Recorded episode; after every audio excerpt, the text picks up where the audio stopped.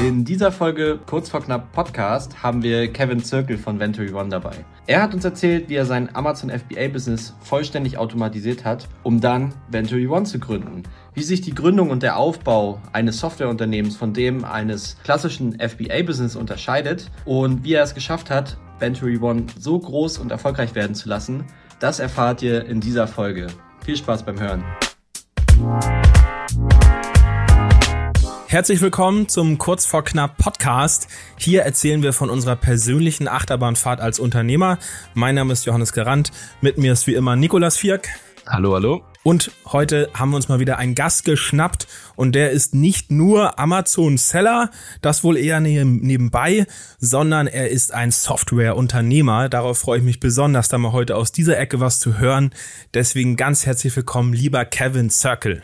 Ja, hallo, vielen Dank für die Einladung und äh, ich freue mich dabei zu sein. Ja, wir freuen uns auch sehr.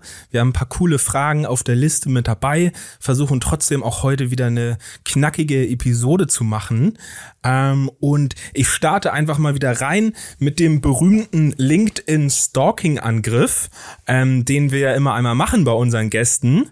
ähm, und deswegen ist da meine erste Frage, was ich entdeckt habe, ganz am Anfang von deiner äh, langen Unternehmerlaufbahn, dass nämlich dein erster Side-Hustle Apple eine Art Logistikunternehmen war. Und da würde ah. mich mal interessieren, was das denn damals war, wie man sich das vorstellen konnte äh, und ob da schon deine Liebe zum Warenmanagement drin zu erkennen war. ja, krass. Also auf jeden Fall gut recherchiert. Ähm, ich denke mal, du sprichst von K und M-Transport. Jawohl. So haben wir uns genannt. Ähm, ja, ich kann gerne mal die Story dazu erzählen. Ähm, damals war ich ganz normal ähm, in der Ausbildung. Also ich habe eine Ausbildung zum Industriemechaniker gemacht und hatte halt damals, also ich bin schon mit 17, ich glaube, nee, mit 18 bin ich ausgezogen aus dem Elternhaus damals schon, ähm, hatte dementsprechend meine eigene Wohnung, äh, ein Auto und dann später sogar ein Motorrad. Ähm, und genau, und das muss halt irgendwie alles finanziert werden und da war dann halt notwendig, dass ich halt irgendwie noch einen zweiten, äh, also einen Nebenjob mache, neben der Ausbildung weil die Ausbildungsvergütung, ich glaube, das waren irgendwie 600 Euro oder sowas, mhm. äh, das reicht jetzt nicht unbedingt aus für eine Wohnung, ein Auto und sowas. Und ähm, genau, deswegen muss ich mir entscheiden, entweder verzichte ich auf das Auto oder irgendwie so, oder ich muss halt irgendwie noch ein paar Euro mehr verdienen. Und da habe ich damals bei Hallo Pizza gearbeitet. Das war eine Pizzeria. Ah. Da habe ich für fünf Euro die Stunde, ich weiß es noch, äh, zwei Jahre lang nebenbei ähm, ja Pizzadienst gespielt, also war Pizzafahrer, ganz normal, Pizzataxi. Und das hat mich irgendwann ziemlich abgefuckt, denn ähm, ich habe gearbeitet wie ein Blöder, also richtig viele Stunden gekloppt und am Ende kam kaum was bei rum im Monat. Ich meine, bei 5 Euro Stundenlohn äh, kann man auch nicht allzu viel erwarten. Ähm, aber das war so der Anfang und dann hat mich ein Bekannter von einem Bekannten quasi gefragt, ob ich nicht mal mitfahren möchte beim Schrott. Das heißt, das war so ein, so ein Schrotthändler, wie ihr vielleicht auch kennt, mit so einer Klingelmusik, wenn die LKWs irgendwie so rumfahren. Äh, und er hat einfach Schrott angesammelt. Ne? Wenn du irgendwie eine alte Waschmaschine hattest oder irgendwelche Metallteile im Keller oder sowas, die du loswerden möchtest, dann hat er die abgeholt. Und der brauchte für einen Auftrag jemanden, äh, der beim Schleppen hilft, weil der, der hat das alleine gemacht. Und da musste bei so einem Neubau oder Altbau irgendwie Heizkörper, irgendwie zehn Heizkörper oder so aus dem, aus dem Haus rausgeräumt werden. Und da hat er mich mal am Samstag gefragt, ob ich da nicht mitkommen möchte und er gibt mir einfach einen 50er auf die Hand. Mhm. Und ich so, boah, krass, okay, mach ich mal mit. Und dann meinte er, boah, hast ja voll gut geholfen, bla bla. Ähm, willst du nicht öfter mitfahren? Und das war gerade so die Grenze zwischen äh, Schulabschluss quasi und Ausbildungsbeginn. Äh, in dem Zeitraum bin ich damit gefahren und da habe ich halt gemerkt, dass er halt richtig viel Cash macht. Ne? Also der hat im Monat irgendwie 8.000, 9.000 Euro oder sowas netto dann bekommen, äh, bekommen quasi, weil wir auch immer gemeinsam zum Schrottplatz gefahren sind. Und so habe ich dann quasi die Schrottwelt kennengelernt, also erstmal noch gar nichts mit Logistik.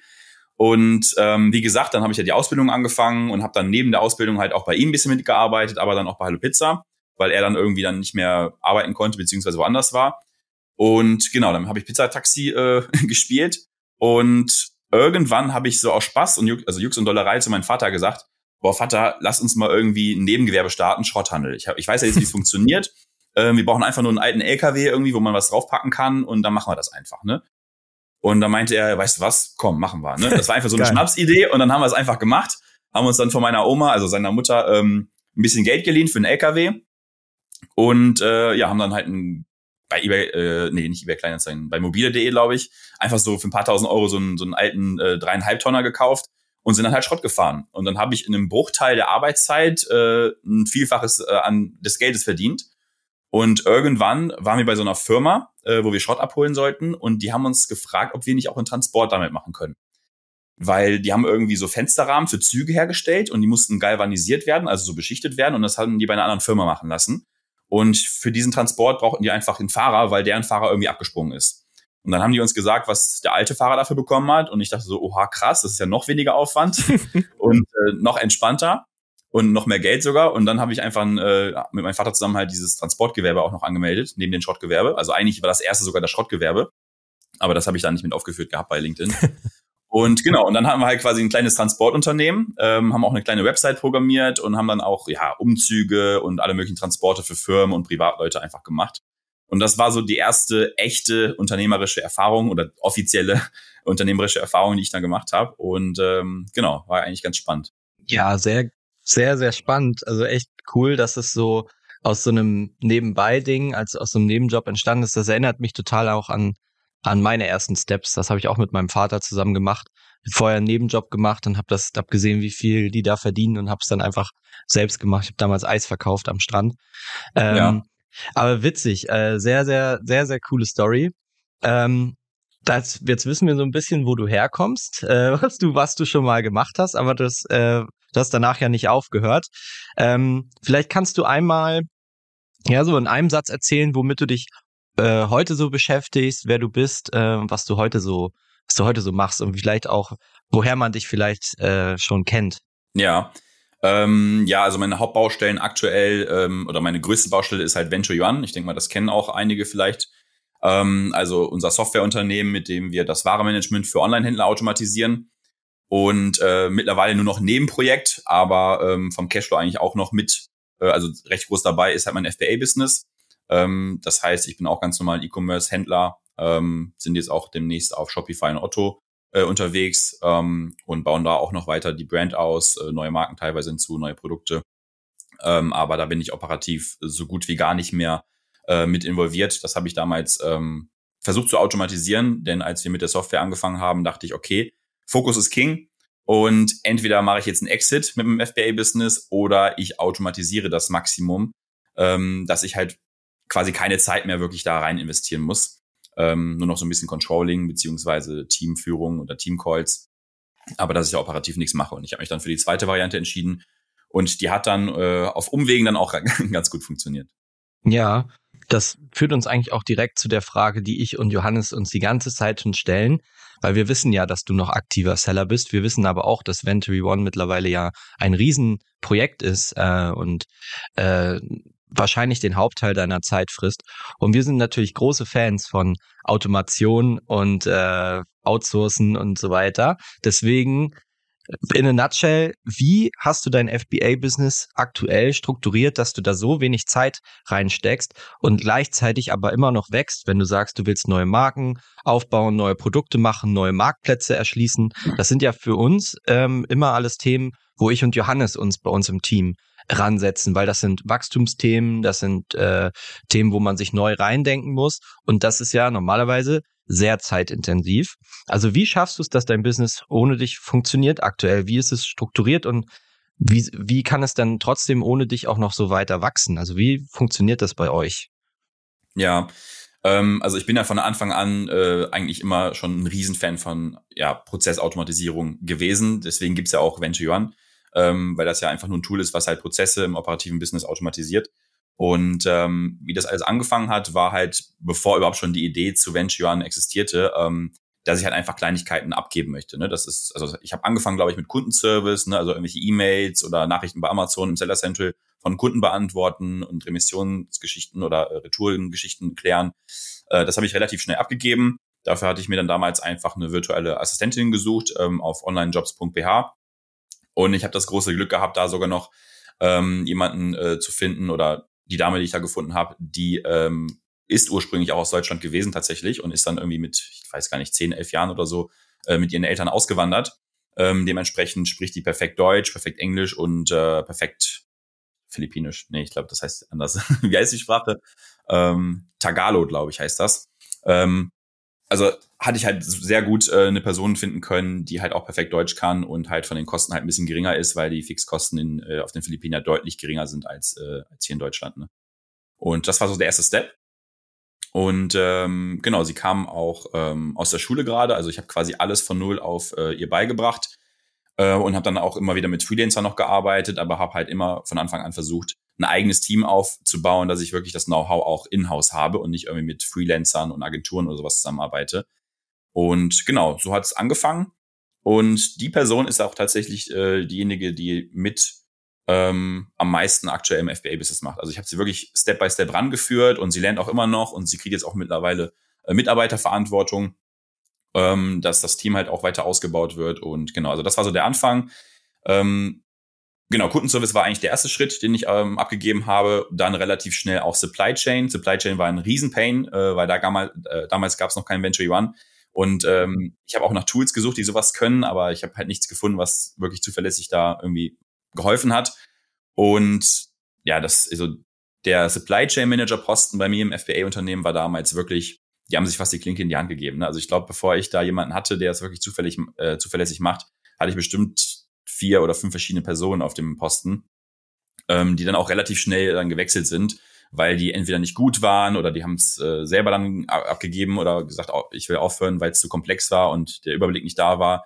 Und dann haben sie einen auf den Deckel bekommen, wenn wir out of stock waren und so. Und äh, das war echt schwierig.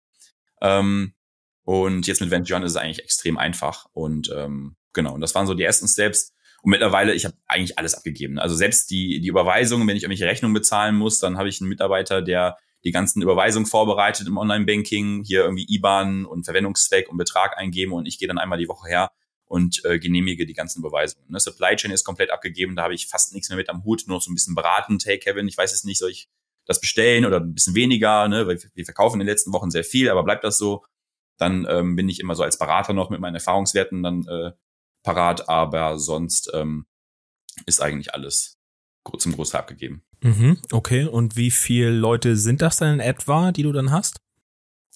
Tatsächlich habe ich in-house, sag ich mal, im Team nur eine Vollzeitkraft und eine Teilzeitkraft. Ähm, und dann habe ich noch einen äh, PPC-Agenten äh, extern äh, mit dabei. Also dann doch noch ein Dienstleister, aber der macht das einfach extrem gut.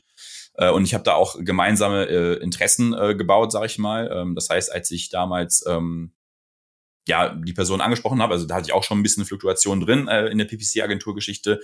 Ähm, da hat die Person mir einfach Betrag X genannt, hey, das kostet es fix, äh, Fixum einfach pro Monat, äh, wenn ich deine Produkte verwalten soll.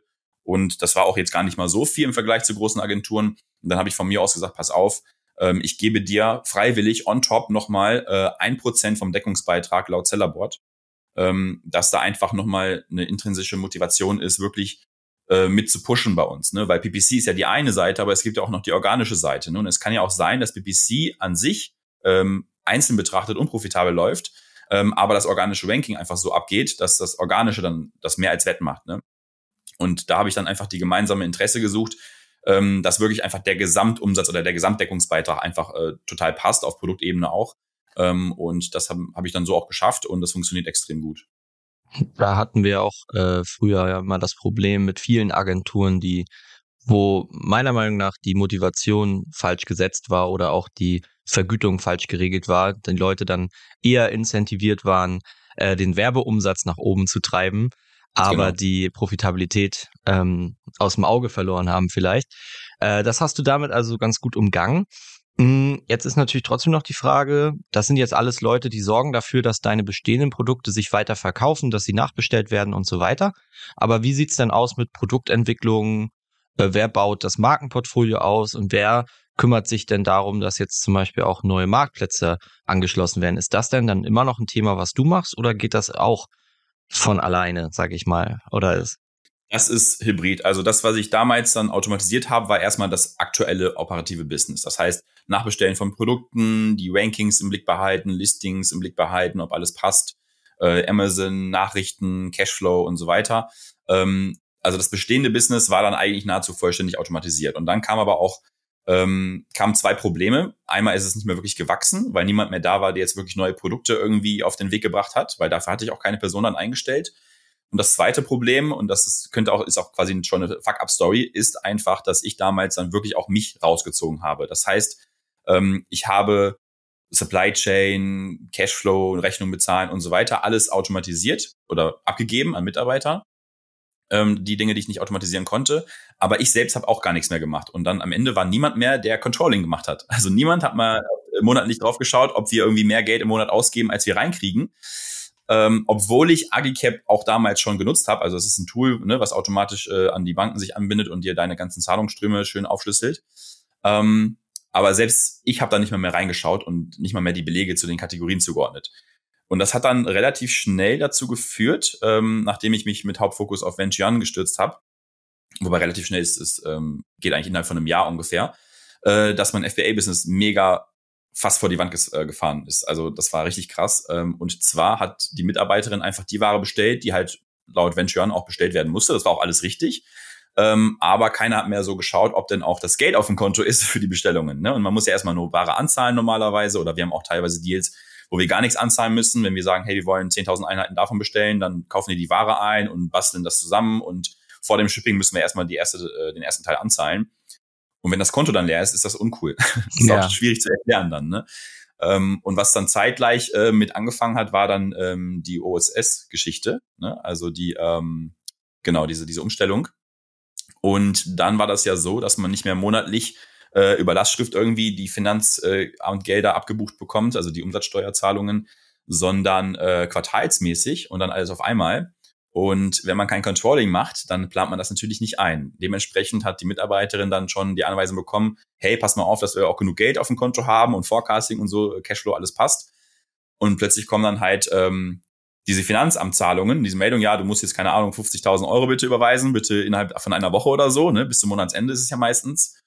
Und als ich die E-Mail dann das erste Mal bekommen habe, da dachte ich schon, äh, oh, stopp mal, irgendwas läuft hier krass schief, mhm. ähm, weil wir haben halt äh, viel mehr Ware bestellt, als wir Geld hatten eigentlich zu dem Zeitpunkt, weil wir halt massiv in äh, neue Varianten und sowas investiert hatten. Und äh, dann kam halt noch das Finanzamt dazu. Und da war es zwischenzeitlich so, dass wir auch unsere Kontokorrentlinie bis auf 2000 Euro komplett ausgeschöpft hatten. Ähm, Bankkonto war leer und äh, wäre da jetzt noch irgendeine Rechnung sofort fertig gewesen, nach dem Motto, jemand steht mit der Pistole, äh, zieht auf mich und sagt, ey, wenn du das jetzt nicht überweist, dann, äh, dann bist du pleite, dann wäre ich, ähm, ja, dann wäre es ganz, dann wären wir zahlungsunfähig gewesen. Und das war dann so ein Schockmoment, wo ich das Ruder auf jeden Fall wieder rumgerissen habe. Also ich habe dann wieder ein bisschen mehr Fokus auf äh, meinem FBA-Business ähm, geleitet. Also ich hatte gar keinen Fokus mehr. Also wirklich 95 Prozent der Zeit ging zu Venture Yuan und 5 Prozent zu meinem FBA-Business. Ähm, und dann habe ich mich da wieder aufs Steuer gesetzt, quasi wie so ein Flugzeug, was gerade kurz, also was voll am Abstürzen ist, ne, und kurz bevor es auf dem Boden aufstellt, habe ich mich dann doch noch auf den Pilotensitz äh, kurz hingeschmissen und habe das Ding dann wieder nach oben gerissen. Und ähm, genau, jetzt läuft alles wieder wunderbar. Ich habe dann entsprechende Maßnahmen eingeleitet, damit diese Fehler nicht noch ein zweites Mal passieren. Und äh, jetzt läuft es eigentlich besser denn je. Ja, das ist krass. Ähm, das ist, glaube ich, ein gutes, wichtiges Learning, was ich in einer ähnlichen Form, glaube ich, an vielen Ecken schon gehört habe, dass so ein bisschen auf der auf der Journey des Unternehmers man nach und nach diese Automatisierung immer mehr macht. Man wird auch immer mehr zum Unternehmer statt zum Selbstständigen. Freut sich dann irgendwann Keks, wie toll das alles läuft. Geld verdienen ist ja gar nicht so schwer. Und dann kommt ja. irgendwann der Moment, wo man merkt, okay, doch ein bisschen zu viel Kontrolle abgegeben oder es war ein bisschen zu automatisiert und dann kommt man vielleicht wieder genau. in die ein bisschen ins Oder Gegenteil. gar keiner hat's gemacht in meinem Fall. Ne? Also Controlling hat ja. niemand mehr so drauf geachtet. Ähm, ja, aber ich muss auch tatsächlich sagen, ähm, es war natürlich ein Riesenschockmoment für mich, wo ich dachte so, ach du Scheiße, weil äh, ich hatte halt wenige Monate davor noch ein Angebot bekommen ähm, von, oder ich hatte ganz viele Angebote äh, von einem Aggregator oder von verschiedenen äh, und bei dem einen bin ich mal ein bisschen näher in die DD reingegangen. Der hat dann auch Seller, äh, Sellerboard-Zugriff bekommen und hat sich alle Zahlen angeschaut und meinte dann, wenn die Zahlen so stimmen, die jetzt hier mir vorliegen, ähm, dann machen wir Angebot X. Äh, und das war halt schon eine vernünftige siebenstellige Summe. Ähm, und dann ein paar Monate später fast das Ding komplett vor die Wand mhm. zu fahren, weil ich habe das Angebot dann abgelehnt. Ähm, und das, das tut natürlich dann weh. Ne? Dann denkst du so, Digga, was, was machst du hier für einen Scheiß, Alter? Ne? Ja. Pass doch mal auf. Ne? Und ähm, aber ich muss auch tatsächlich sagen, ich bin da extrem dran gewachsen, äh, unternehmerisch. Ähm, ich weiß jetzt, worauf ich zu achten habe. Also ich habe extrem daraus gelernt, tatsächlich. Ne? Hm. Und das ist es ja, ne? Man kann vor allem aus den Dingen, die schlecht laufen, extrem viel mitnehmen. Ne? Wenn alles perfekt läuft, dann kannst du eigentlich nichts lernen, außer dass das, was du tust, scheinbar ganz gut läuft und ganz, äh, ganz richtig ist. Aber wirklich wachsen tust du ja an deinen Fehlern normalerweise. Ne? Ja, auf jeden Fall. Das ist auch mit der Grund, warum wir den Podcast immer gerne in diese Richtung leiten, dass die Leute auch mal erzählen, was auch mal schiefgelaufen ist. Ähm, weil ja. ich denke, da können die, können die Zuhörer auch sehr viel, sehr viel draus mitnehmen. Dann lass uns doch da mal draufbleiben. Vielleicht so drei, vier äh, Maßnahmen, die du damals dann ergriffen hast, die dann letzten Endes dazu geführt haben, dass du das Ruder wieder rumgerissen hast. Das fände ich nämlich sehr interessant. Also wenn man dann erstmal vor dieser Zahlungsaufforderung steht, USS äh, hier 50.000 bis übermorgen, ähm, dann ist natürlich äh, die Kacke schon ganz schön am Dampfen und dann fällt mir gerade nichts ein, weil wir hatten schon mal so eine ähnliche Situation, haben wir auch im Podcast schon mal erzählt. Äh, Finanzamt in Polen wollte unsere Konten fänden, weil wir äh, 25.000 Euro Umsatzsteuerschulden in Polen gemacht haben. Und dann steht man erstmal da. Unsere Alternative war halt, okay, wir müssen irgendwo Geld besorgen, äh, damit wir es erstmal machen können. Aber wie war es denn in deinem Fall? Also wie hast du denn so kurzfristig dann geschafft, dass auf einmal doch das Geld da war, dass auf einmal doch die Lieferanten vielleicht bedient werden konnten, wo ihr Ware bestellt habt? Also wie, wie hast du es denn jetzt rumgerissen? Mhm. Ähm, erstmal ergänzend, um das um ein bisschen äh, kompletteres Bild von der Lage zu bekommen, das war ja nicht alles. Zeitgleich war es auch so, dass ich ähm, ein Produkt unfassbar gut verkauft habe, ähm, weil ähm, das war ein Sportprodukt oder ist ein Sportprodukt und äh, ich glaube damals waren auch die Fitnessstudios äh, noch zu ähm, und da habe ich ein Produkt, also das hatte sich normalerweise immer so fünf bis zehn Mal am Tag verkauft. Das waren so Fitnessbänder, mhm. wo man zu Hause äh, trainieren kann. Und ähm, also ich hatte immer so im Schnitt so fünf, zehn, vielleicht mal 15 Sales am Tag. Das war so seit Jahren eigentlich so mein Schnitt. Ähm, und zur Corona-Zeit, wo die Fitnessstudios zugemacht haben, ist das explodiert auf 120, 140 Verkäufe ähm, und natürlich auch teilweise den, den Verkaufspreis ein bisschen angezogen, weil wir halt mega im Begriff waren, out of stock zu laufen. Dann habe ich halt den Preis ein bisschen angezogen, damit wir nicht so schnell verkaufen, aber das hat gar nichts dran geändert. Also ich habe das Gefühl, mit dem Preis sind die Verkaufszahlen noch weiter angestiegen sogar.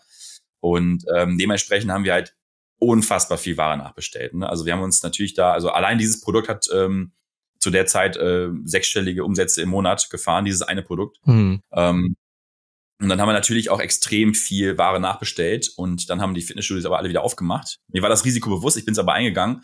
Lange Rede, kurzer Sinn, jetzt sitzen wir bis heute auf der Ware, ähm, haben noch tausende Einheiten, äh, die äh, teilweise bei uns in, in den Legern noch rumliegen, im Pre-FBA-Lager, teilweise angezahlt bereits noch beim Supplier liegen. Und äh, das ist auch die erste Maßnahme gewesen, die halt mega unschön ist, aber ich musste den Supplier sagen, ey, wir haben hier einfach kein Geld, wir haben viel zu viel äh, Überbestand und wir können dir die Ware jetzt gerade nicht abnehmen. Ne? Wir haben dann irgendwie 30 Prozent angezahlt, ganz klassisch.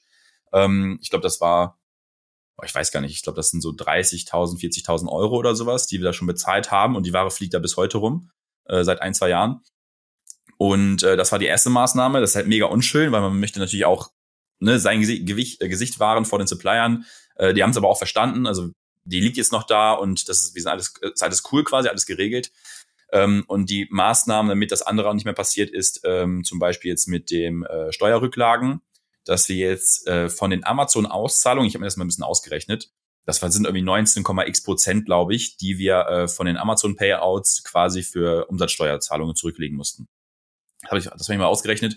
Das heißt, lange Rede, kurzer Sinn, was ich jetzt mache, ist, ich habe ein Geldeingangskonto, also ich habe jetzt verschiedene Bankkonten oder verschiedene Unterkonten und ein Konto für den Geldeingang, wo die ganzen Amazon-Auszahlungen draufgehen. Und dann nehme ich 20 Prozent davon, äh, die packe ich sofort auf ein Steuerrücklagenkonto für USS und sowas.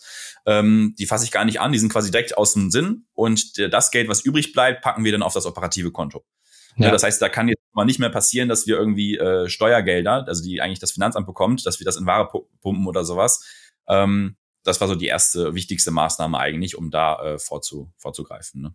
Ja, das predigen wir hier tatsächlich auch schon seit hunderten Folgen gefühlt. Ne, so viele haben wir noch nicht, aber äh, das Kontenmodell, ein Ding, was uns auch äh, sehr, sehr viele Fuck-ups schon erspart hat und äh, was eigentlich jeder Unternehmer haben sollte, dass man nicht seinen kompletten, seine komplette Liquidität auf einem Konto parkt, sondern dass man zweckgebunden Unterkonten einrichtet. Das ist auf jeden Fall ein richtig guter Tipp.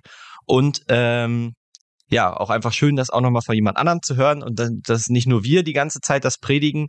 Wir haben wir haben es auf die Spitze getrieben. Wir haben, glaube ich, sieben verschiedene Konten so.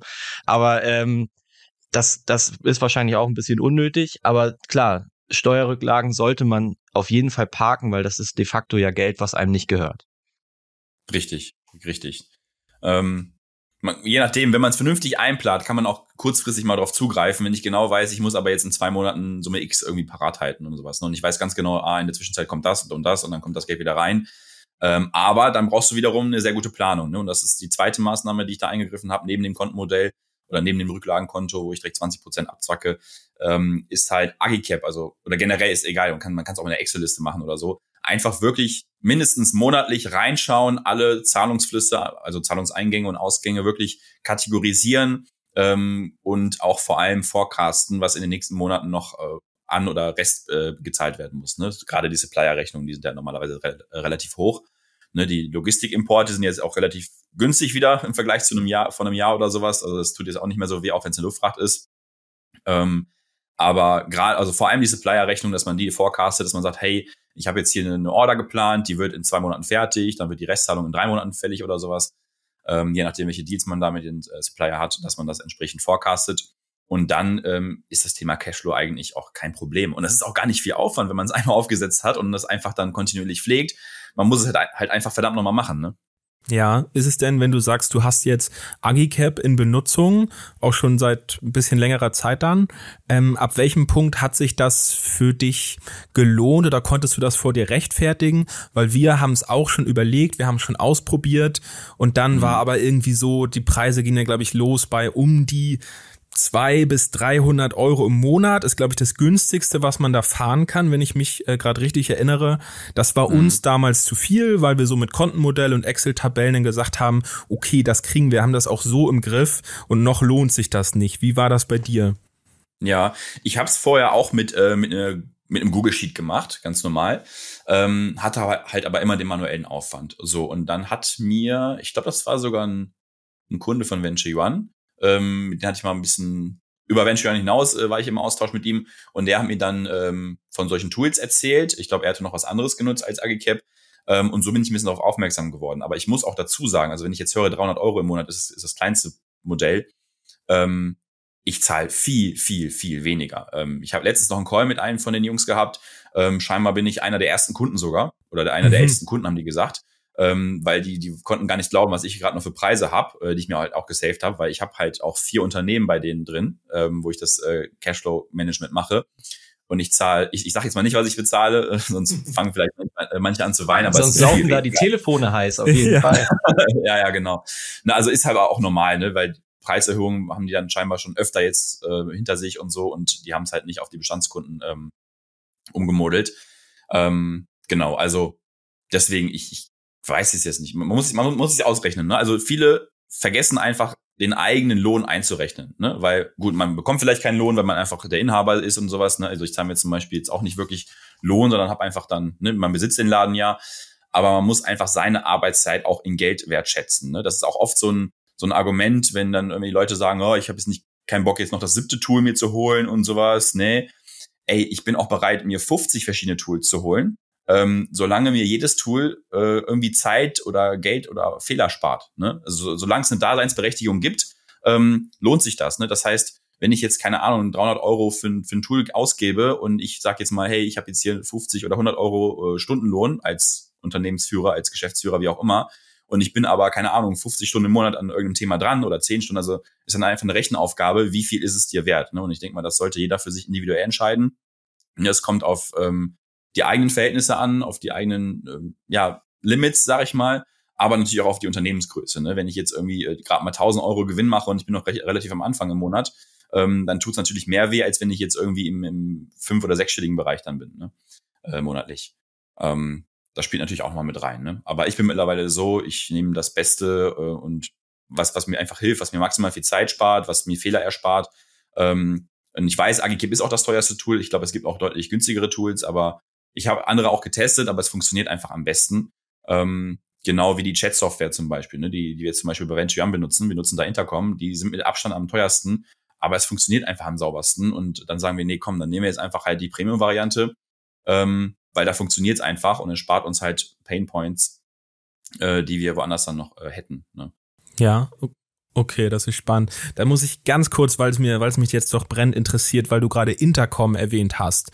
Äh, die habe ich gerade auch immer, die kriege ich immer Werbung von denen, weil die mir immer erzählen wollen, sie haben jetzt mit ChatGBT ihren Customer Support irgendwie haben sie, aber wann immer man dann kaufen will, sagen sie immer, nee, gibt's noch nicht. So, aber ich kriege immer wieder Werbung, jetzt hier, toll. Habt ihr irgendwie schon was? Weißt du irgendwas? Kann, glaubst du, das ist gut? klares Jein. Ähm, wir haben es, aber nicht das, wie ihr euch das jetzt wahrscheinlich vorstellt. Also das, was wir haben, was funktioniert, ist, ähm, ich nenne ich nenn mal lieber ein Beispiel, dann kann man es, glaube ich, besser verstehen. Angenommen, äh, ihr seid ja auch bei uns Kunde Venture One und ihr schreibt äh, jetzt mich an zum Beispiel, also ich bin jetzt der am anderen Ende der Leitung und ich chatte mit euch, ja, und wir diskutieren irgendein Thema, ihr habt einen Riesenbug, einen Riesenfail oder ihr versteht irgendwas nicht und wir erklären euch das und das ist ein ganz großes, komplexes Thema und wir chatten da ganz lange und haben ganz viel, einen ganz, einen ganz großen Chatverlauf. Und jetzt bin ich krank, im Urlaub oder was auch immer. Ähm, ich gebe das Ticket jetzt quasi an einen Mitarbeiter weiter. Da müsste er sich jetzt alles durchlesen, um überhaupt schna äh, zu schneiden, worum es mhm. geht. Oder zumindest die letzten Stunden oder letzten Chats. Und da gibt es jetzt schon eine Funktion, die funktioniert auch. Also da sind wir jetzt in der Beta auch drin, dass ich jetzt einfach auf ein Knöpfchen drücke und ChatGPT, also über die Anbindung äh, von ChatGPT läuft das dann, dass einfach der gesamte Gesprächsverlauf zusammengefasst wird in wenigen Stichpunkten äh, und vor allem das, worum es aktuell geht, das aktuelle Thema nochmal kurz beleuchtet wird, dass ich nicht alles durchlesen muss, sondern ich weiß sofort, ähm, ja, was da, was da Sache ist. Ähm, und ein paar andere Funktionen, man kann jetzt auch den, den Text nochmal umformulieren lassen, das ein bisschen freundlicher schreiben, ein bisschen seriöser schreiben, je nachdem. Äh, nutzen wir so eigentlich nicht, aber das ist das, was aktuell funktioniert. Ich weiß, ich war auch im Gespräch mit denen, äh, jetzt vor zwei Wochen noch oder so, oder einer Woche, ähm, da kommt jetzt demnächst was. Und das wird halt ziemlich, ziemlich crazy. Und zwar ähm, bekommt das Tool dann quasi Zugriff auf jeden Chatverlauf. Also auf jede Nachricht, auf jeden Chat von allen Tausenden von Chats, die wir hatten, auf alle Artikel, die wir haben, auf alle unsere Webseiten, also auf alles, was geschrieben ist. Und wir haben auch relativ viele Artikel. Also wenn man mhm. bei uns mal auf die Hilfeseite geht, wir haben ziemlich viele. Ich glaube, wir haben drei, vierhundert verschiedene Artikel zu Ja, die ist Themen. auch super übrigens. Die ist wirklich gut. Ja, ja, Dankeschön. Ähm, und äh, ChatGPT bekommt dann oder die API bekommt dann Zugriff auf die ganzen Texte und versteht den Inhalt. Und ich weiß nicht, ob es funktioniert. Das also konnten wir jetzt noch nicht testen. Das soll jetzt demnächst rauskommen. Aber dann ist da quasi ChatGPT am anderen Ende des Chats. Und wenn du eine Frage hast, versteht ChatGPT oder versteht Intercom, was du meinst, was du willst und gibt dir perfekt die richtige Antwort. Zum Beispiel, hey, wo finde ich meine Rechnung? Klick da oben auf Einstellungen, mach das und das. Oder hey, ich habe jetzt hier Bundle-Produkte, wie kann ich die bundeln? Ich will jetzt das Produkt mit dem irgendwie zusammenführen und hier und da. Ähm, und dann erklärt das Tool dir einfach perfekt, wie es funktioniert, anhand des, der Daten, die es äh, durch die ganzen äh, Artikel und äh, Chatverläufe bekommen hat. Also es geht dann quasi, jetzt habt ihr aktuell schon diesen Bot, der mir anhand der Suchwörter, die er aus meinem Text raus, rausfiltert, sozusagen schon Hilfeartikel vorschlägt. Aber genau. es geht dann quasi über das noch hinaus. Ich krieg dann nicht den Hilfeartikel, sondern ich krieg dann problembezogen auf meine spezielle Anfrage dann die Anleitung direkt im Chat. Genau. Ja, sehr Richtig. geil. Also so wie du quasi mit ChatGPT jetzt schreiben kannst, ich weiß nicht, wenn ihr das schon mal gemacht habt und du fragst jetzt irgendwie, hey, äh, suche mir ein Rezept für ein, keine Ahnung, Bananenbrot, keine Ahnung. Die Daten sind ja quasi im Internet, ne? Das ist ja das, was die gemacht haben. Die scrollen oder äh, crawlen die Daten und äh, lesen die aus. Ähm, und das funktioniert dann quasi auch mit unternehmensinternen Daten. Ne? Ähm, also ich habe da sehr große Hoffnung dran. Es könnte halt einen riesigen Vorteil äh, bieten. Einmal für uns, dass wir halt viel weniger Aufwand in, im, im Kundenservice haben, im Chat-Kundenservice, ähm, aber auch für, für die Nutzer von Venture Run, weil ähm, du kriegst ja sofort eine, eine richtig geile Antwort, wenn das so funktioniert, wie wir uns das vorstellen. Ne? Ja, okay, das ist auf jeden Fall super krass. Also ich warte auch äh, brennend drauf. Wir haben zwar noch nicht so eine coole Wissens-FAQ-Datenbank, wie ihr sie jetzt eh schon habt. Die wird dann halt angelegt. Das ist äh, dann auch wert, sie einmal gut zu machen und dann immer gute Antworten. Mhm. Ähm, also ich glaube, das wird äh, doch schon nochmal eine ganz schöne Revolution werden, wenn das soweit ist. Ja. Okay, dann ähm, haben wir das. Dann würde mich jetzt, bevor wir dann einmal zur nächsten Frage kommen, dann abschließend noch einmal interessieren, wie ist denn jetzt momentan so ungefähr dein Verhältnis? Wie viel Zeit und geistige Kraft steckst du noch in dein Amazon-Business, damit das nicht äh, abstürzt von allein das Flugzeug? Und wie viel ist dann jetzt Venturi One oder was auch immer du noch machst? Ja, ähm, weil vorhin hattest du ja gesagt, 95 Prozent Venturion ja. und 5 Prozent Amazon hat nicht so gut funktioniert. Wie ist denn die Verteilung jetzt? Äh, immer noch. Ah, Wenn okay. nicht sogar noch stärker gewichtet zu Venturion tatsächlich. Ähm, ich habe dementsprechend einfach Maßnahmen ergriffen, äh, um das halt, um solche Fehler halt nicht noch ein zweites Mal zu machen. Ähm, und halt die hausinterne Proz äh, internen Prozesse einfach optimiert. Ne? Ähm, ich glaube, es ist einfach, wenn ich über nachdenke, was ich für mein FBA-Business mache. Ich habe montags ein bis zwei Stunden Team-Meeting, wo ich halt mit meinem Team spreche. Ähm, das heißt, ähm, wir haben ein, und das kann ich auch jedem empfehlen, das so zu machen, das funktioniert unfassbar gut bei uns. Ähm, ich habe ein Google-Dokument erstellt, wo jeder darauf Zugriff hat. Und dann haben wir halt immer jede Woche einmal das Datum, ne? Teammeeting, Datum XY, so. Das Datum ist dann auch immer das Inhaltsverzeichnis quasi auf der linken Seite. Wenn ihr Google Docs mhm. benutzt, dann kennt ihr das ja, ne? dass ja. man auch ganz schnell da zu dem entsprechenden Kal oder zu der Kalenderwoche hinspringen kann. Und dann haben wir ähm, Themen, also wir haben quasi drei Überschriften. Wir haben einmal Themen, dann haben wir Notizen und Aufgaben. Und Themen innerhalb der Woche schreibt das Team einfach irgendwelche Themen auf, wo das, wo es Fragen hat, wo irgendwelche To-Dos anstehen, wo Importe anstehen, wo noch Rückfragen sind oder egal, was das Team hat. Wenn irgendwelche un äh, Dinge unklar sind, dann kommt das da rein und dann besprechen wir das in unserem Wochenmeeting. Ähm, wichtige Informationen, die im Meeting ähm, stattfinden, die werden dann bei Notizen reingeschrieben und To-Dos, äh, die gebe ich dann meistens weiter, hey, äh, du machst bitte das, du machst bitte das. Die werden dann einfach bei den To-Dos reingeschrieben. Bei ähm, Google kann man jetzt so ähnlich wie bei Asana auch eine Zuweisung machen. Also hier dieser, diesen Stichpunkt äh, bekommt jetzt der, diesen Stichpunkt bekommt jetzt der. Und die Stichpunkte werden immer in diesen Kästchen. Also du kannst ja auswählen, ob du jetzt nummeriert haben möchtest oder ABC oder Stichpunkte. Und es gibt ja auch diese Kästchen, die du so mit, mit so einem Check abhaken kannst. Also als genau. Das heißt, wöchentlich vergebe ich dann Aufgaben ähm, an, an die Teammitglieder und wir fassen die einfach ganz kurz in Stichpunkten dann zusammen, was da, was die Aufgabe beinhaltet. Und jede Woche schauen wir auch immer in die vorherigen Wochen rein, ob die vorherigen Aufgaben auch abgearbeitet worden sind. Weil das war das größte Problem, was ich immer hatte ähm, gerade jetzt zum Thema Automatisierung und man möchte sich da rausziehen und äh, Thema abgeben oder automatisieren, dass ich teilweise in den Meetings Aufgaben vergeben habe, habe mir aber natürlich nicht gemerkt, welche Aufgaben mhm. ich vergeben habe und nach drei Wochen weiß ich nicht mal mehr, welche Aufgabe ich gegeben habe, geschweige denn, ob die erledigt worden ist oder nicht. Und deswegen habe ich mir das System überlegt, dass wir dann quasi wirklich alle Aufgaben niederschreiben und dass wir in jedem Call quasi auch in die vorherige oder vor zwei Wochen in, den, äh, in die äh, Aufgaben reingehen und einmal schauen, ist alles abgehakt worden, ist alles abgearbeitet worden und wenn nicht, warum nicht beziehungsweise was fehlt euch, damit das abgearbeitet werden kann. Ähm, ist eine Riesenhilfe und ähm, genau, das heißt, um zur Frage zurückzukehren, wie viel Aufwand, wir haben halt montags immer ein Teammeeting, so ein, zwei Stunden, wo ich involviert bin, zwischendurch mal ein paar Slack-Nachrichten und das war's eigentlich. Einmal die Woche gucke ich mir die Überweisungen an, die vorbereitet worden sind äh, und dann genehmige ich die. Und einmal im Monat mache ich quasi äh, Cashflow, das heißt, ich gucke in Agicap rein, äh, kategorisiere die, ähm, die äh, Einnahmen oder Ausgaben, die noch nicht ähm, mit Regeln quasi automatisiert worden sind und schaue mir an, ob alles noch so passt, ob Cashflow da ist und ähm, mache halt Controlling noch so ein bisschen. Ne?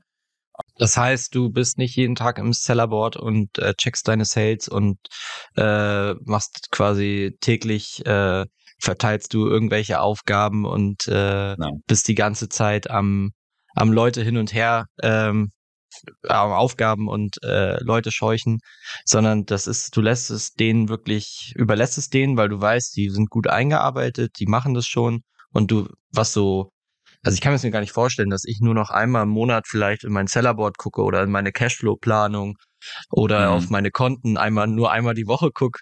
Das äh, ist schon, das ist für mich noch so weit weg, aber ich finde es krass, dass es für dich so funktioniert. Ja, und ich habe natürlich ein riesiges KPI der Sport. Ähm, das heißt, ich kann auf Produktebene, ähm, also für jedes Produkt, aber auch global das ganze Unternehmen oder auch die Marken äh, separiert, habe ich eine riesige Google-Tabellentapete gebaut oder Excel-Tapete, ähm, wo halt ähm, auch auf Kalenderwochenebene alle Daten reingepflegt werden. Also alles. Impressions, Aufrufe mobil, Aufrufe Desktop, äh, Conversion Rates, Click-Through Rates, äh, Umsatz, Gross Profit after Advertising Cost, also den Deckungsbeitrag nach, ähm, nach PPC-Kosten, äh, ARCOS, TARCOS, also wirklich alles, was ihr euch vorstellen könnt, was irgendwie relevant sein könnte, habe ich, in, hab ich hier auf so einem riesigen 38 Zoll Monitor, gucke ich mir das einmal im Monat an. Ähm, und dann sehe ich halt auch, ich glaube, das sind, lass mich nicht lügen, 10 oder 12 verschiedene KPIs, die ich grafisch auch sehe, ähm, wo ich auf der X-Achse wirklich die Kalenderwochen habe. Das heißt, ich sehe ganz genau, wenn wenn der Gewinn, der Umsatz geht hoch, der Gewinn geht aber runter. Woran liegt das? Haben wir Conversion Rate bricht die ein, äh, bricht die Click-Through Rate ein, ist der ARCOS gestiegen, sind die PPC-Kampagnen unprofitabel? Also ich sehe genau, was passiert und warum. Ähm, und ohne dieses KPI der Sport ähm, hätte ich halt keine Chance, das ähm, vernünftig zu machen. Und ähm, genau, das ist halt so ein, so ein Game Changer auch, ne? Dass ich halt wirklich ohne Aufwand, ähm, also ich muss mich natürlich darauf verlassen, dass, dass die Daten noch ähm, vernünftig gepflegt sind, weil das alles noch manuelle Arbeit ist. Also bin ich schon so ein bisschen mit meinem Geschäftspartner am überlegen, ob wir da nicht noch was basteln, so in, innerhalb von Venture One. Ähm, weil sowas gibt's aktuell auch noch nicht, wo du wirklich geil sehen kannst, was passiert und warum passiert's. Ne? Machen wir mehr Gewinn, machen wir mehr Umsatz, machen wir weniger, äh, wie laufen die PPC-Kampagnen, das siehst du auf einen Blick. Ähm, und weiß auch sofort, welche, welche To-Dos du daraus abzuleiten hast. Ähm, ohne das wäre es nicht möglich, noch so viel Kontrolle zu haben bei gleichzeitig so wenig Aufwand. Ja, das ist mega gut. Äh, das wäre nämlich genau meine Frage jetzt gewesen. Dieses riesen Master Excel, wo man einmal im Monat auf einem großen Bildschirm drauf glotzt, genau die Situation haben wir nämlich auch.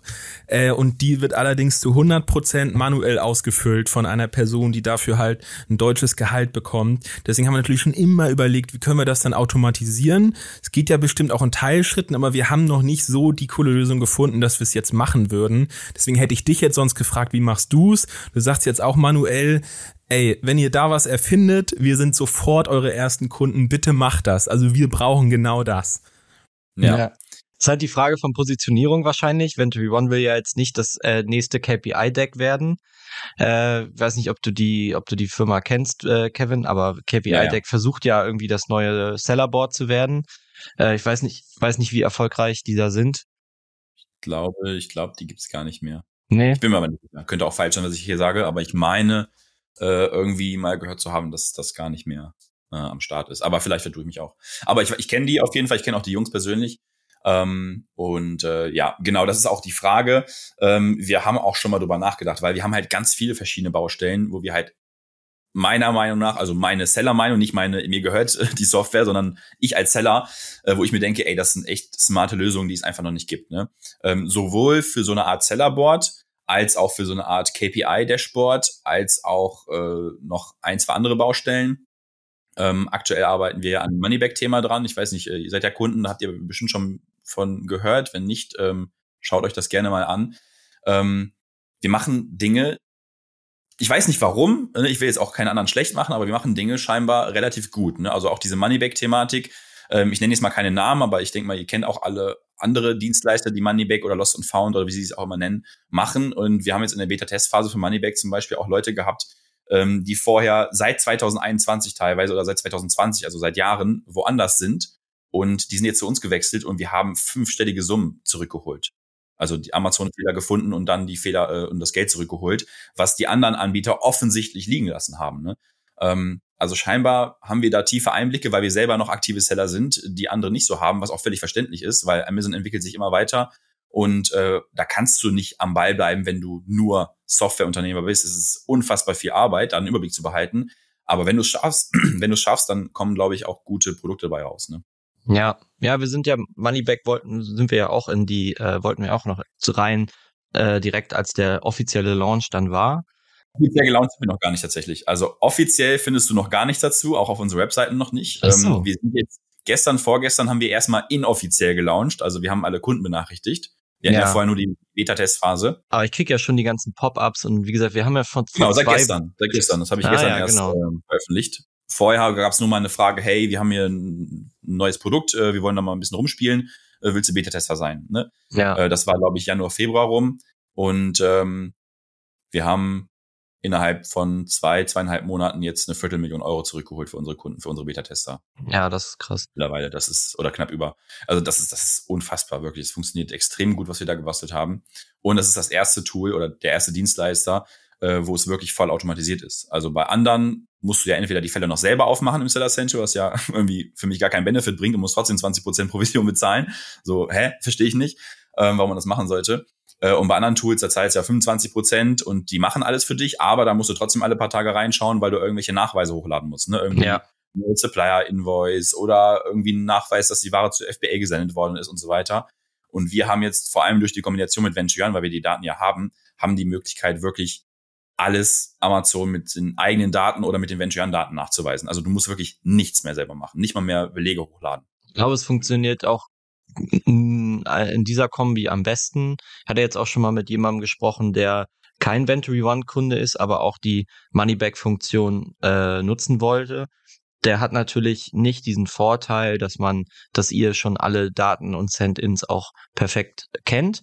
Aber ich glaube, ja. die Kombination aus Ventory One und eurer neuen Moneyback-Funktion ist wirklich im wahrsten Sinne des Wortes Gold wert. Äh, bei uns scheitert es gerade noch mhm. äh, äh, an, an, an, an Anbindung an Seller Central, aber da bin ich dran. Ich habe nur in letzter Zeit keine Zeit gehabt. Ich muss, ich muss das nochmal hinzufügen, aber dann können wir hoffentlich bald auch ein gutes äh, Testimonial sein.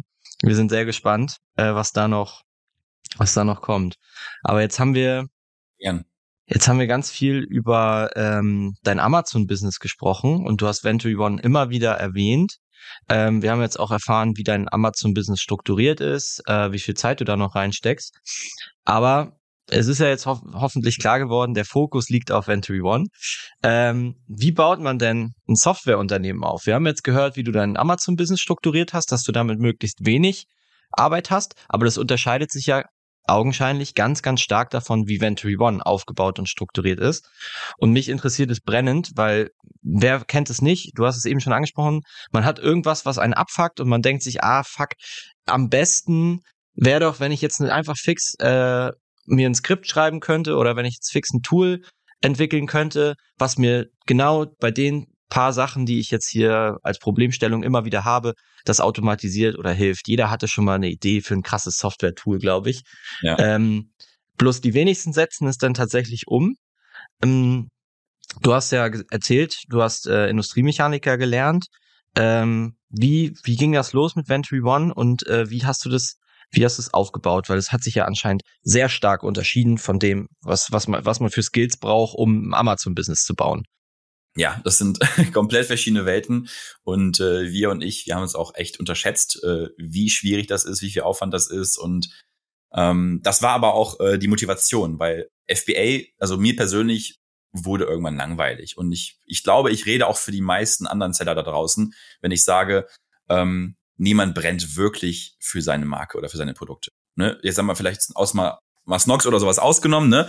Aber ich glaube jetzt nicht, dass jeder von euch, der was auch immer verkauft, zum Beispiel eine Knoblauchpresse, sagt, boah, ey, die Knoblauchpresse, äh, die hat mein Leben verändert, die ist voll geil und ich habe da voll die emotionale Bindung zu und so weiter. Ähm, ich denke mal, alles ist Mittel zum Zweck.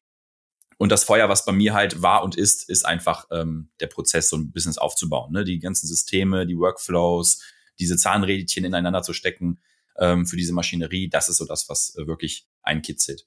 Ähm, aber FBA an sich, wie gesagt, wurde irgendwann langweilig für mich, weil es ist ja irgendwie immer ein wiederkehrender Prozess. Ne? Ich suche mir ein Produkt, äh, mache Marktrecherche, dann suche ich mir einen Supplier, dann versuche ich das Produkt geil zu entwickeln, irgendwie ne, mit irgendwelchen ähm, Golden Sample Loops, bis ich das perfekte Produkt habe, dann launche ich das, ne, PPC, äh, Keyword Research und so weiter. Also ist ja immer wieder A, B, C, D, E und dann geht's wieder von vorne los. A, B, C, ne? Und das hat mich relativ schnell gelangweilt. Ähm, und ich war im Jahr 2019, im Januar, war ich auf einer Vacation. Da hat mich äh, jemand äh, kontaktiert und hat gesagt, hey, wir sind jetzt hier in Marokko auf einer Vacation äh, zwei Wochen und hast nicht Bock mitzukommen. und ich so, boah, klar, warum nicht? So, ich bin dabei, ne? Und dann waren wir da, ich weiß gar nicht, sechs, sieben, acht andere, ähm, ich glaube, das waren auch alles Amazon-Seller oder ein, zwei, die es werden wollen. Und dort habe ich meinen jetzigen Geschäftspartner kennengelernt, ähm, den André. Und ähm, da haben wir einfach, also alle Seller und wir hatten irgendwann mal abends saßen wir zusammen am Lagerfeuer und dann äh, haben wir uns unterhalten und ich habe so, boah, wir haben irgendwie so gesagt, ey, es müsste eine Software geben, die das und das und das kann, weil das ist äh, voll Pain bei uns und wie macht ihr das so? Und ähm, ich glaube, das Problem, was war damals war, ist, dass mein Logistiker Ware verloren hatte. Also ich hatte meine Excel-Tabelle, die ich damals noch hatte, irgendwie noch, keine Ahnung, x Einheiten rumliegen. Die wollten mir dann zu Amazon senden und dann habe ich einen Auftrag gestellt, bitte sende mal jetzt hier die 50 Kisten zu Amazon und dann kommt zurück, ist gar nichts mehr im Lager. Und ich so, hä, doch. Und er sagt nö. Und ich sag doch. Und dann ja, wer hat recht? So, ne? Und dann weist jeden, den, den Logistiker mal nach, wie viele noch im Lager haben, wenn du das nicht alles geil dokumentiert hast. Und wenn du es geil dokumentiert hast, dann ist es ein Arsch voll Arbeit, das alles manuell zu machen. Das war so eins der größten Painpoints damals und halt die ganzen FBA-Einsendungen. Ne? Das geht ja eigentlich automatisch, offensichtlich. Habe ich heute gerade erst gehabt.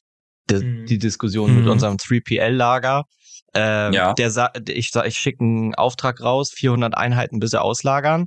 Er schreibt zurück, wir haben nur noch 45. Und dann konnte genau. ich halt auch äh, super gut nachvollziehen. Die Bestellung ist dann und dann eingegangen, ist dann und auch dann auf Lager gebucht worden. Äh, dann war das noch alles verknüpft mit den Booking-IDs von Asia Logistics, von dem Logistiker, mhm. ähm, so dass ich dann auch bei Asia Logistics nachgucken konnte. Ja, wurde wirklich zugestellt. Und, würde ich an der äh, Stelle gar nicht machen.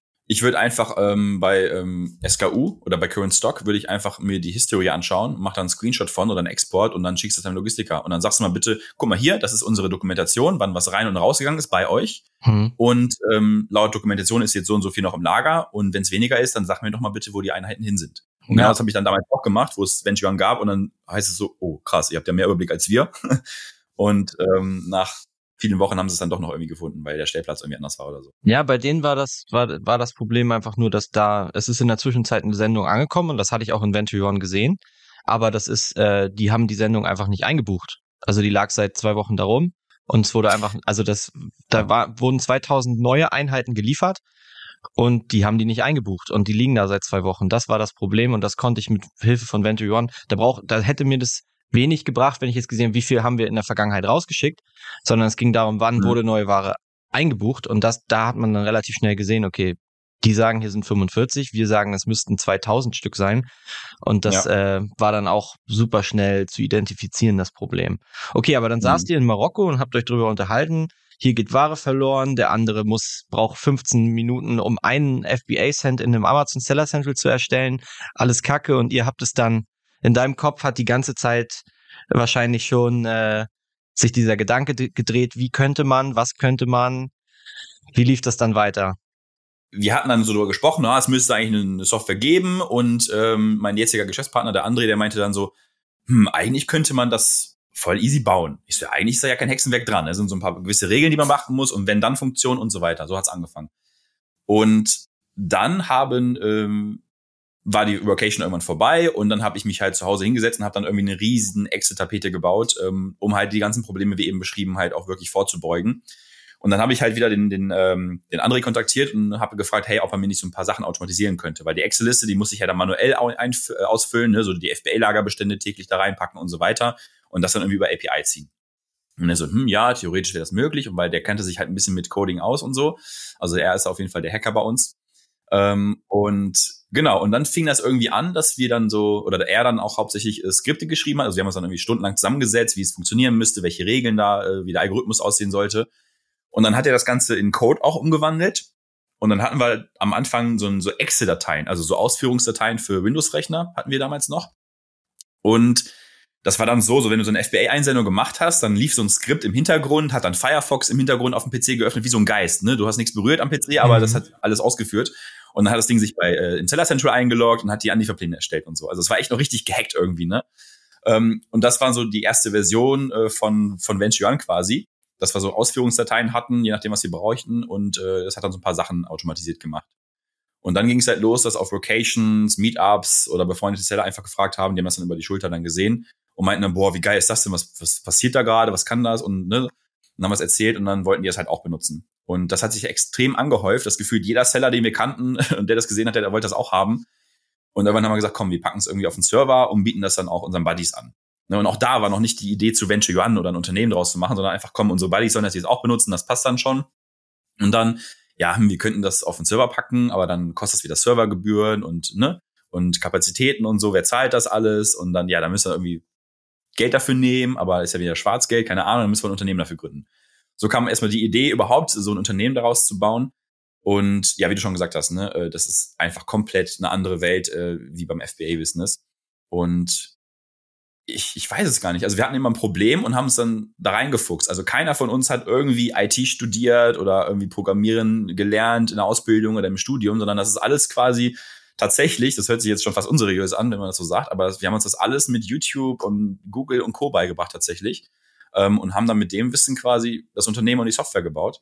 Ähm, Deswegen, man muss nicht immer eine, eine, Ausbildung und so, wobei lassen wir das Thema lieber vielleicht mal lieber, lieber sein.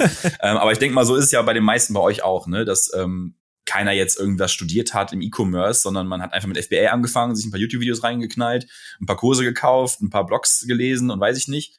Und hat dann irgendwann angefangen zu testen und da rumzuspielen. Ne? Und äh, genauso haben wir es auch gemacht. Und dann ging es halt einfach Step by Step los und wurde immer größer. Ne? Wie um da nochmal reinzugehen, ein bisschen strukturiert.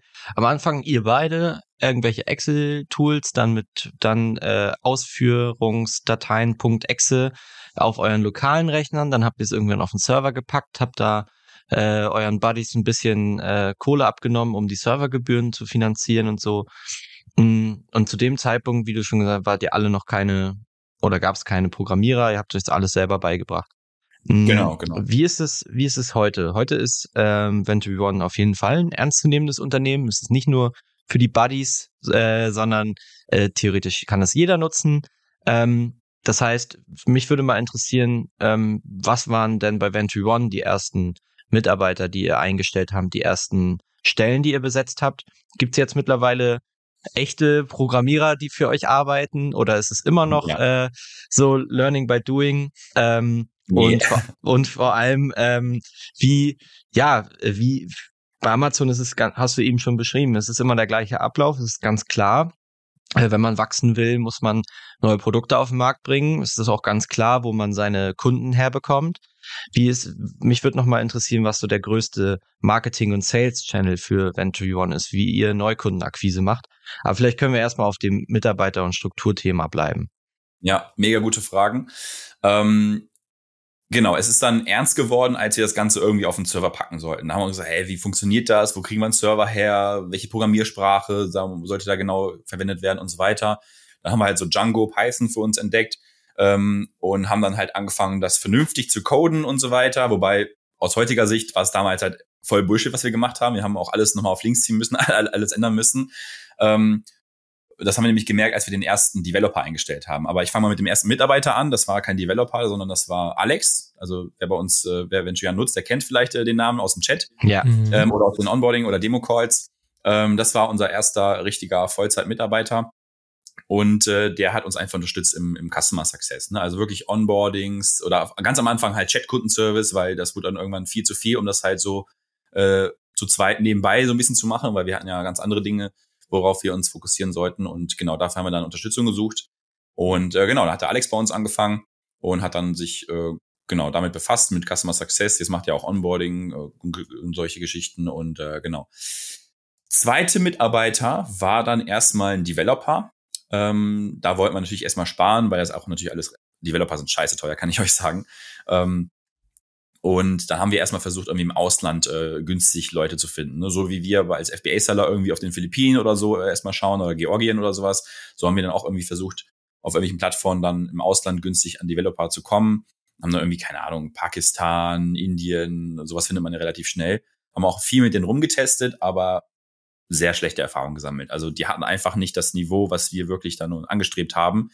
Ähm, und deswegen sind wir relativ schnell geswitcht und haben uns dann wirklich einfach nur deutsche Leute irgendwie reingeholt, ähm, die halt dann auch natürlich teurer sind, aber die entsprechend auch performt haben, ne? weil wir wollten halt einfach nur ein Team aus A-Playern haben, weil du kannst kein A-Tool mit, äh, mit B- oder C-Playern äh, aufbauen oder aufrechterhalten. Deswegen ähm, ist das dann halt so. Ne? Das heißt, wir haben dann äh, verschiedene Developer eingestellt und ähm, der erste Vollzeit-Developer war dann, glaube ich, genau der Eddie. Ähm, den haben wir dann richtig reingeholt, ähm, kommt ursprünglich aus USA, ist jetzt ähm, seit vielen Jahren auch schon in Deutschland, hat hier auch in Deutschland studiert. Und genau, das war der erste Developer, den halt auch wirklich dann aus der, den haben wir aus der Uni geholt. Also ich glaube, der hat sein Masterstudium gerade fertig gehabt, dann haben wir den ähm, bei uns eingestellt und einen Monat später haben wir einen zweiten Developer eingestellt und das war sogar ein Teamleiter. Ähm, der hat bei Bosch gearbeitet, ähm, hat irgendwie, ich weiß gar nicht, der hat sechsstellig verdient im Jahr ähm, und hatte aber mega Interesse an dem, was wir tun, weil er auch selbst noch irgendwie so ein bisschen was bauen wollte und hat die Gelegenheit gesehen, da auch Erfahrung zu sammeln.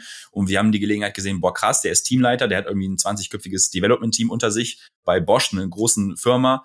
Und ähm, dann hat er bei uns angefangen als Freelancer, also auf Rechnung erstmal, weil er sein eigenes Unternehmen dann noch aufbauen wollte. Und lange Rede, kurzer Sinn, den mussten wir nach drei Wochen wieder kicken. Weil der hat nicht mal ansatzweise so gut performt wie ähm, der junge Mann, den wir aus der Uni quasi äh, gefischt haben. Ähm, und das war völlig krass, weil wir dachten, dass der uns halt richtig zeigen kann, wie es geht, wie man ein Team aufbaut und so, weil der alles schon gemacht hat und so. Aber der konnte nicht mal richtig, also keine Ahnung, es war total krass. Ähm, und entweder ist es dann so, dass wir halt einfach voll ähm, ins Klo gegriffen haben oder äh, dass wir einfach unfassbar hohe Anforderungen haben, ähm, weil wir auch schon öfter angesprochen worden sind von anderen größeren bekannten Tools, äh, wie wir denn so schnell äh, Features einbauen und wie wir das alles machen, ähm, wo ich keine richtige Antwort habe. Wir machen es einfach, ne? Wir ziehen einfach durch. Wir haben da nicht irgendwie 20 Vorgesetzte, die irgendwas absegnen müssen. Ich weiß nicht, ob wir deswegen schneller sind. Aber das war so der Anfang. Und genau, dann kam halt immer mehr dazu. Ich glaube, jetzt sind wir 12, 13-köpfiges Team bei Venture One, irgendwie so.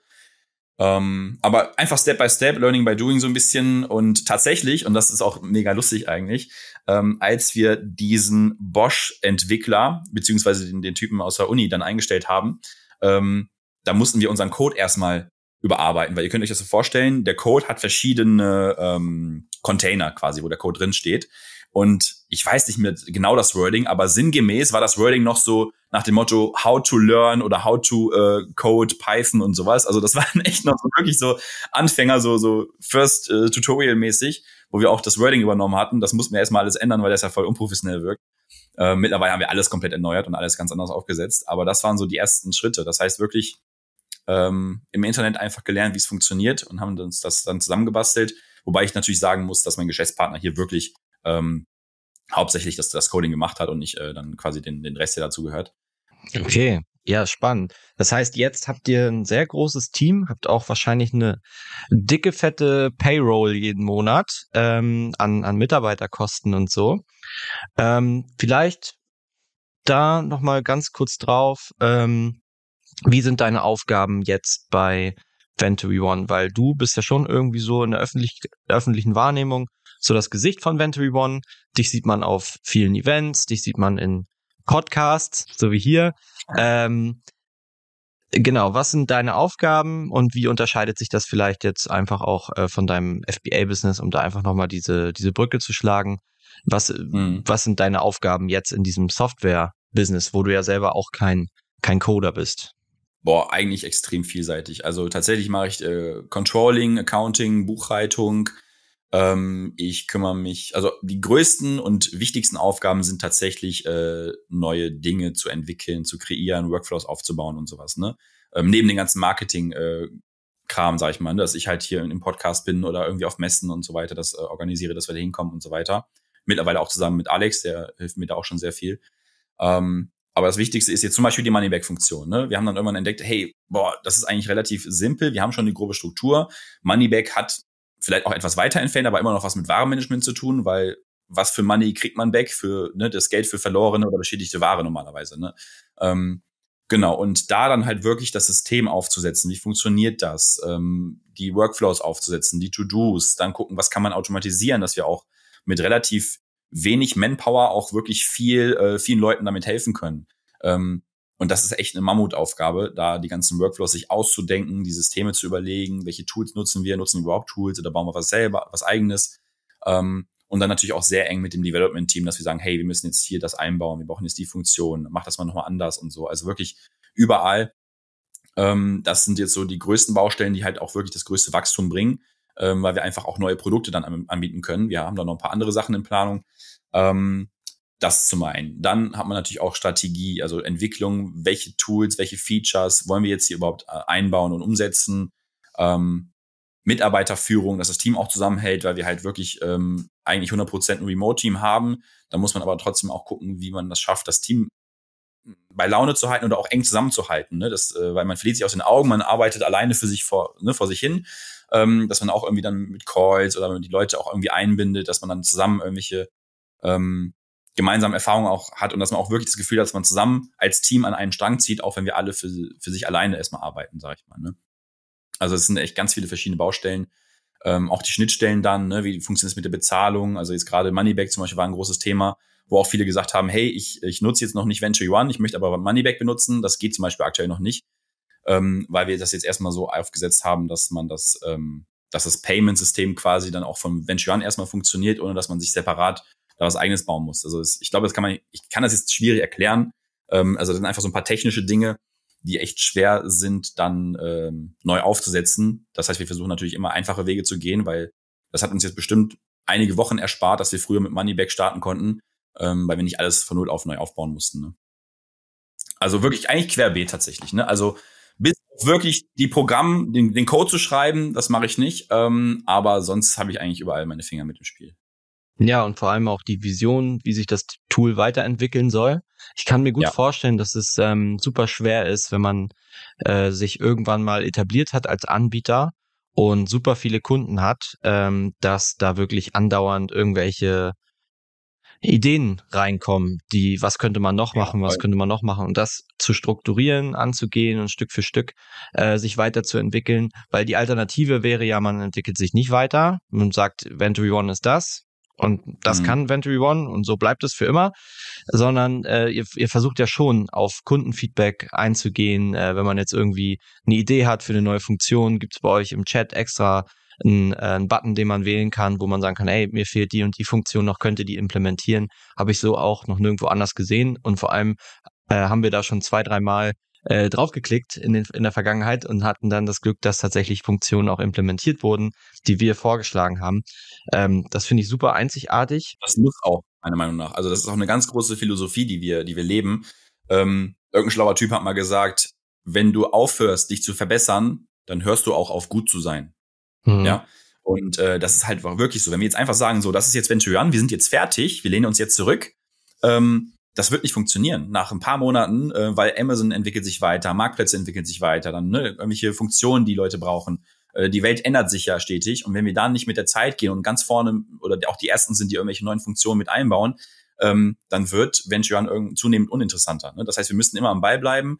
Und deswegen ist es auch ein Segen und ein Fluch, diese ganzen äh, Anfragen, ne? weil es ist super und ich bin da super, super dankbar für, für jede einzelne Anfrage, für jede, für jeden Bug, der aufgedeckt wird von Kunden, falls sowas noch vorkommt, oder für jede Feature-Idee, Funktion oder hey, das wäre cool, wenn das wäre, oder es wäre einfacher, wenn man das so benutzen könnte. Es ist super, super wichtig und ich bin da sehr dankbar für, dass wir das äh, bekommen, auch in so einer großen Menge. Aber es ist auch ein bisschen ein Fluch, weil wir werden natürlich auch ein bisschen überschüttet und wir können leider nicht mehr jeden Punkt sofort einbauen. Das heißt, wir müssen, wir müssen natürlich irgendwann anfangen zu priorisieren, ne? weil eine Sache einzubauen, die jetzt keine Ahnung zwei Monate Arbeit äh, kostet, die nur eine Person benötigt, äh, weil das so ganz, ganz, ganz nischig ist, das macht ja so erstmal keinen Sinn. Das heißt, wir müssen echt gucken, ähm, wie viele Leute profitieren von dieser Funktion zum Beispiel, aber nicht nur wie viele, also Quantität, sondern auch Qualität, wie, wie groß ist der Mehrwert für die Person. Ne? Also spart jetzt jeder im Monat eine Minute an Arbeit oder sparen 70 Prozent äh, 50 Stunden an Arbeit, so gefühlt. Ne? Also das versuchen wir immer schön fair äh, auszubalancieren. Und das ist auch die Philosophie, die wir leben. Das heißt, ähm, wir, wir zahlen, also wir Gründer und Geschäftsführer, wir, wir zahlen uns noch nicht mal wirklich ein Gehalt. Also jeder Mitarbeiter äh, bei uns verdient mehr als wir. Ähm, wobei klar, wir sind natürlich Inhaber äh, ne, und, und äh, Gesellschafter. Äh, das lohnt sich natürlich, wenn die Firma gut funktioniert. Aber eigentlich nehmen wir wirklich jeden Cent, ähm, den wir an Umsatz reinkriegen, den reinvestieren wir wieder, um das Team auszubauen, um die Server abzugraden, um neue Features zu entwickeln, wie Moneyback zum Beispiel. Äh, man kann echt sagen, wir nehmen quasi alles, was wir reinkriegen und geben es versuch, versuchen einfach das Maximale wieder an euch zurückgeben, äh, zurückzugeben, indem wir maximal viel wieder in das Tool reinvestieren, um das einfach noch besser zu machen, um einen noch besseren Benefit äh, den Nutzern zu, zu geben. Ja, investieren ist das richtige Stichwort. Lass uns nochmal versuchen, gib uns mal ein bisschen ein Gefühl für die wirtschaftlichen Verhältnisse, von denen wir mittlerweile reden. Du hast jetzt schon gesagt, so 12, 13 Mitarbeiter sind da im Hintergrund, damit das Tool funktioniert und weiter wächst und cool ist. Magst du vielleicht sagen, was ist so ungefähr eure Userzahl, die ihr habt und vielleicht kannst du auch so ein bisschen so ein Gefühl dafür vermitteln, wie sich diese Userzahl über die Zeit auch entwickelt hat. Weil ich könnte es mir jetzt gar nicht vorstellen, unsere Zuhörer können sich wahrscheinlich vorstellen, wenn man ein Amazon-Produkt launcht, wie es dann so langsam losgeht mit Umsätzen von Monat zu Monat. Ob das jetzt ein paar Tage oder ein paar Wochen dauert, wissen wir. Aber bei so einem Software-Tool, wie war das? Habt ihr im ersten Jahr nur zehn Leute gehabt und dann ist das auf einmal nach hinten hoch explodiert? Wie ist das so abgelaufen? Laufen? Ja, ähm, das Wachstum ist bei uns, ähm, ja, ist eigentlich schwer zu sagen. Also es ist natürlich viel krasser als so ein FBA-Business, ne? Ähm, weil du kannst die Ware oder die Umsätze einfach viel effizienter reinvestieren, ne? Weil ich muss jetzt beim FBA-Business muss ich ja, keine Ahnung, ich habe 100.000 Euro auf dem Konto, davon muss ich wahrscheinlich 80k wieder irgendwie in Ware investieren, dann ein paar Steuern zahlen, dann hier und da und dann bleibt nicht mehr so viel übrig. Ne? Also man hat, man, bewe man bewegt sehr viel Geld im Verhältnis zu dem, was wirklich an, an Gewinn oder an Re äh, Reinvestitionskapital äh, übrig bleibt. Ja. Ne? Mit Reinvestition meine ich jetzt nicht in bestehende Produkte nachzubestellen, das gehört sowieso dazu, sondern Reinvestition ist dann für mich ja wirklich neue Produkte an den Start zu bringen und so weiter. Ne? Wobei du da auch das Geld wieder wegschiebst. Ne? Ähm, bei dem Software-Business ist das natürlich ein bisschen anders. Du hast natürlich nicht so diesen, dieses Cashflow-Problem wie beim äh, Handelsunternehmen und kannst dementsprechend viel besser auch ähm, reinvestieren wirklich, ne, in neue Features, neue Mitarbeiter und äh, das Ganze dann zum Wachstum bringen. Ne? Ähm, tatsächlich, also ich, wir haben kein exponentielles Wachstum, wobei ist halt die Frage, nimm, man prozentual oder absolut. Ne? Also wir verdoppeln bis verdreifachen uns dann schon jedes Jahr, ähm, wobei jetzt in letzter Zeit das ziemlich, ziemlich gut abgeht. Aber jetzt, Entschuldigung, dass ich nochmal einhaken muss. In, also verdoppeln, verdreifachen im äh, Nutzerzahlen oder umsatztechnisch? Äh, umsatztechnisch. Okay. Weil ich kann mir nämlich vorstellen, musst du mich korrigieren, ähm, irgendwann hat ja mal jeder FBA-Seller von, äh, von Venturion gehört. Ich kann mir vorstellen, dass am Anfang dieses Tool äh, durch die Decke geht, jeden Monat neue User, neue User, neue User kommen. Aber ich kann mir auch vorstellen, dass irgendwann die Anzahl an Usern ja auch ein bisschen, das Wachstum ja auch ein bisschen abflachen müsste eigentlich. Prozentual flacht das auf jeden Fall ab, ne? Weil hm. es wäre auch viel zu krass, wenn ich jetzt irgendwie, keine Ahnung, mit 10 Euro Umsatz anfange äh, und hole jetzt ein paar neue Kunden rein, die dann vielleicht sogar ein paar hundert Euro im Monat bezahlen, dann habe ich ja direkt ein paar tausend Prozent Wachstum oder sowas. Ne? Also das ja. muss ja auf jeden Fall äh, abflachen.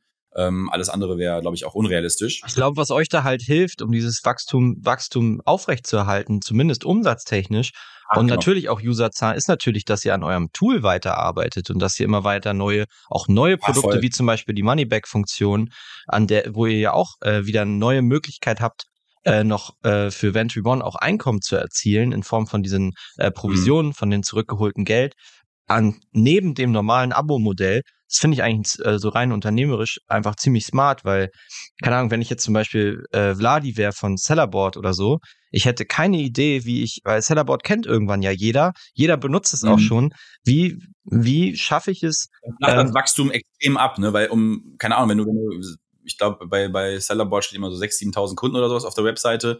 Ähm, so, um da jetzt, äh, keine Ahnung, zehn Prozent zu wachsen, dann, dann müssen ja mal eben 600 Kunden oder so nochmal reinkommen, wenn du 6.000 ja. hast oder so. Ne? Also ähm, das ist ja klar, dass das prozentual nicht äh, ungefähr gleichbleibend ist. Ähm, zumindest nicht bei so einem Nischenmarkt wie bei uns jetzt. Ne? Wir haben jetzt kein, kein, keine Ahnung, kein Apple, wo jetzt jeder, äh, jeder Mann, jede Frau, jedes Kind, jeder, ne, jeden Alters gefühlt irgendwie mit einem iPhone oder sowas dann rumlaufen kann.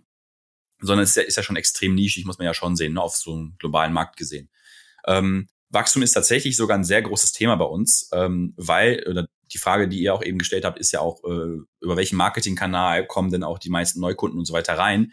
Und das ist tatsächlich eine offene Baustelle, die wir haben, ähm, wo wir gerade jetzt so anfangen, uns damit zu beschäftigen, also gerade vernünftiges Tracking irgendwie aufsetzen wollen, denn wir haben eigentlich gar kein Marketing. Also wir haben natürlich Marketing im Form von Podcasts, wie jetzt hier. Es ist ja auch manchmal ein bisschen Marketing, wenn es dann wirklich auch explizit nur um Venture angeht. Das ja, geht ja jetzt hier so ein bisschen auch um meine Person und um meine Fuck-Up-Stories, wobei ich da vielleicht bei dem Thema auch gleich nochmal ein, zwei Dinge gerne äh, nennen kann. Ähm, aber klar, wenn wir auf einer Messe sind oder sowas, ne, dann sind wir, ist das natürlich Marketing. Aber so richtig Marketing machen wir gar nicht. Wir haben mal ein, zwei Monate probiert mit Facebook-Ads und äh, YouTube-Video-Ads und sowas, dann ein bisschen rumgespielt, aber wir haben aktuell und eigentlich nie wirklich äh, einen Marketingkanal gehabt, wo wir wirklich äh, vorne PPC Adspend reinjagen und hinten kommt was dabei raus. Das heißt, das ganze Wachstum kommt nur organisch und das ist natürlich linear natürlich leicht steigend. Das heißt, ähm, es gibt immer eine gewisse Weiterempfehlungsquote und das ist auch das, wovon wir leben, was wir auch wirklich brauchen, äh, wo wir auch sehr dankbar für sind. Ähm, aber ohne das äh, wird es uns, glaube ich, sehr schwer fallen zu wachsen, da wir nämlich, wie gesagt, schon eben alles, was wir haben an, an Kapazitäten, an Manpower oder auch an finanziellen Mitteln, alles in das Wachstum von Venture One in sich äh, äh, reinstecken oder reinvestieren, also um das Tool noch besser zu machen ähm, und haben eigentlich gar kein Budget uns genommen, ähm, um irgendwie Marketing zu machen, um mehr Geld zu verdienen oder mehr Kunden zu kriegen. Ähm, das ist aus finanzieller und unternehmerischer Sicht vielleicht doof, aber für Venture One und für die Nutzer ist es das Beste, weil wenn wir einfach maximal alles in, in die Weiterentwicklung des Tools stecken, ähm, wird das Tool natürlich viel schneller, viel besser. Ne? Und ich denke mal, das ist auch der Punkt, warum wir einfach die schnellste Entwicklungsrate des Tools haben. Also ich glaube, andere Tools habe ich jetzt schon öfter gehört. Ne, da kriegst du nach einem halben Jahr mal ein Feedback, wenn du einen Feature-Wunsch hast und sagst, ja, haben wir aufgenommen, kommt auf die To-Do-Liste und so. Äh, und wir haben teilweise, also ich glaube, Rekord war mal nach einem Tag haben wir irgendwas eingebaut, was ein Kunde haben wollte, ne? Nach ein paar Stunden, nach zehn, zehn, elf, zwölf Stunden. Ja, ich, ich kann mich noch dran erinnern, als wir ähm, in den Purchase Orders ähm, wollten wir, dass man dort Notizen reinschreiben kann, äh, weil die, wir haben natürlich dort versucht, äh, Venture One dann schon maximal für uns zu nutzen und unsere komplette äh, Order-Status äh, und Verfolgung, also Order-Tracking, auch darüber zu machen und haben da dann Notizen reingeschrieben, mit mhm. äh, von welchem Logistiker, mit welcher Bookingnummer, bei welchem Logistiker, wann wurde die Rechnung bezahlt. Diesen ganzen ja. Kram haben wir dann in dieses Notizenfeld geschrieben, aber das gab es nicht. Und das war tatsächlich innerhalb von zwei Tagen da, dass man einfach mhm. zu der mhm. Purchase Order noch Notizen machen konnte. Das war ganz, das war ganz cool. Und solche Themen entwickeln wir dann auch weiter. Ne? Was ist besser als so eine Notizfunktion, wo dann, ne, dann muss man irgendwie auch einen Google Doc oder sowas hinterlegen, so mit Link. Mhm. Und jetzt haben wir ja sogar diese Dokumentenslots, ne, wo du wirklich, ja. also ich glaube, wir haben es, ich glaube, mittlerweile für Neukunden haben wir es als Standard eingebaut. Äh, das muss man sich vorher selbst einrichten. Also quasi Step 1 bis 6 oder so habe ich. Erste ist dann quasi die Purchase Order für den Supplier. Zweite ist dann irgendwie äh, die, die Quality Inspection. Dann hast du so Dokumentenslots und kannst dann auch immer dein Dokument hinterlegen, zum Beispiel dein Quality Inspection Report oder Supplier Rechnung und so weiter. Oder Dokument, wenn das, äh, wenn die Ware auf Lager gebucht würde bei, bei einem Pre-FBA-Lager, diesen Eingangsbestätigung, ne? Ähm, und dann leuchtet es auch grün und das auch so Meilensteine quasi, die erreicht werden. Ne? Ähm, falls ihr es nicht nutzt, ähm, schaut euch das gerne mal an. Hilft unfassbar und das Datum ist auch hinterlegt, wenn du es hochgeladen hast. Dann weißt du auch ganz genau, wann wurde dieser Meilenstein erreicht, wann habe ich eine Anzahlung oder eine Restzahlung geleistet, mit dem Bankslip dann dabei, ne? also den Zahlungsbeleg. Und ähm, Genau. Das ist genau das, was ich meine, dass man so Dinge immer wieder weiterentwickelt, weil wenn du stehen bleibst, dann hörst du auf gut zu sein, weil irgendwann hat dich jemand kopiert ähm, und dann bist du im schlimmsten Fall nur noch so gut wie andere und dann gibt's sinken die Gründe, warum man Venture nutzen sollte. Und deswegen versuchen wir mit Vollgas dann äh, voranzuarbeiten. Ja, wir haben tatsächlich dann in der Zwischenzeit eine andere Struktur geschaffen, wie wir unsere Dokumente ablegen und so und haben dann in Trello so ein, so ein Projektorganisationsboard äh, gebaut, wo dann das, wo dann die Order von Status zu Status so rüberwandert und dann die einzelnen äh, Dokumente da reinfliegen, können wir uns wahrscheinlich komplett sparen. Also gucken wir uns auf jeden Fall nochmal an, äh, mhm. wie wir die Dokumentenslots äh, nutzen. Aber ja, um das nochmal zusammenzufassen, du hast es eben gesagt, äh, Venture One hat keinen richtigen Marketingkanal. Ihr seid so ein bisschen auf Weiterempfehlungen bisher gegangen, habt jeden Cent reinvestiert, um das Tool besser zu machen. Auch hier von unserer Seite nochmal, wir haben ja auch einen kurz vor knapp äh, Affiliate-Link, ähm, womit ihr Venture One noch einen Monat äh, oder ich glaube, ja genau, normalerweise Probezeit zwei Wochen mit unserem Code äh, einen Monat könnt ihr es komplett ausprobieren, alle Funktionen mal testen und für euch entscheiden, ob das was für euch ist. Also könnt ihr es euch gerne, ähm, gerne mal reinziehen. Wir würden uns freuen und sind selber ja hellauf begeistert von Venturi One. Wir wollen es auch aus unserem Alltag nicht mehr missen, kann man, glaube ich, so sagen. Jetzt haben wir gerade ähm, aus der unternehmerischen Perspektive so ein bisschen über Venturi One gesprochen und wie sich das so unterscheidet äh, von dem Amazon-Ding. Und ein Thema, was mich immer interessiert, wo ich auch so viel jetzt den OMR-Podcast und so höre, ist natürlich Valuation von Software as a Service äh, Firmen, aber auch, vielleicht können wir erstmal einsteigen, ihr seid ja komplett bootstrapped, ne? Ihr habt keine Investoren, gar nichts, du hast es erzählt, jeden, ja. jeden Euro reinvestiert. Hm. Warum? Also du hast, du hast gesagt, ihr zahlt euch kein Gehalt aus und so. Äh, müsste ja nicht so sein. Also warum geht ihr nicht raus und sucht euch einen Investor, äh, gebt ein paar Prozente ab, äh, damit ihr selber als Gründer auch schon mal abgesaved seid, zahlt euch ein vernünftiges Gehalt, investiert richtig mhm. in Werbung. Ähm, ist es so, dass ihr da nichts abgeben wollt oder weil ist es einfach, also ich meine, sind ja bestimmt schon mal Investoren auf euch zugekommen, kann ich mir vorstellen. Ja, des Öfteren. Ähm, ja, warum, warum haben wir keinen Investor? Warum haben wir da keinen keinen Partner an der Seite? Ähm, also ja, es ist richtig, wir haben alles 100% eigenfinanziert und das klingt, glaube ich, jetzt viel krasser, als es ist oder war. Ähm, ich kann da ganz offen drüber sprechen. Unser finanzielles Investment am Anfang von Venture One waren 600 Euro. Also jeder von uns, André und ich, haben jeder 300 Euro auf ein äh, Konto äh, von mir damals noch gepackt, was noch so rumlag, was ich nicht brauchte, weil ich das irgendwie anderweitig verplant hatte für mein FBA-Business, war aber dann aber nichts und äh, ich hatte einfach nichts da drauf. Und dann haben wir einfach jeder 300 Euro draufgepackt für Logodesigner, für Domain-Miete und so ein Quatsch, ähm, um einfach zu starten. Und ich kann tatsächlich sagen, wir haben nie wieder auch nur ein Cent nachgeschossen. Ähm, wir haben tatsächlich alles aus dem eigenen Wachstum heraus dann geschafft.